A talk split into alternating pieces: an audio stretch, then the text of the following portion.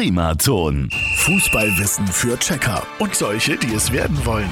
Präsentiert von Haustüren und Fensterschuler in Ebenhausen. Haustüren so individuell wie du. Heute mit der Frage, gibt es Rituale oder Aberglauben bei Meisterschaften? Rituale?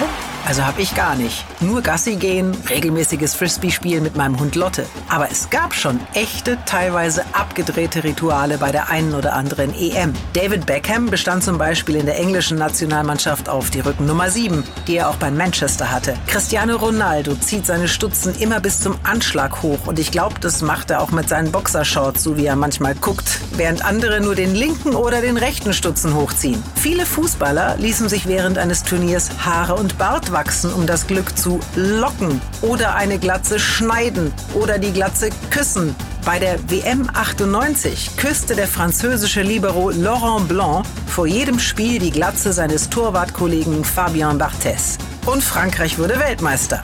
Vielleicht hat sich deswegen der französische Torwart Hugo Loris die Haare kurz schneiden lassen. Statt Glatze küssen können die Jungs der Equipe Monsieur Loris ja jetzt vor jedem Spiel den Bart kraulen, um das Glück zu beschwören.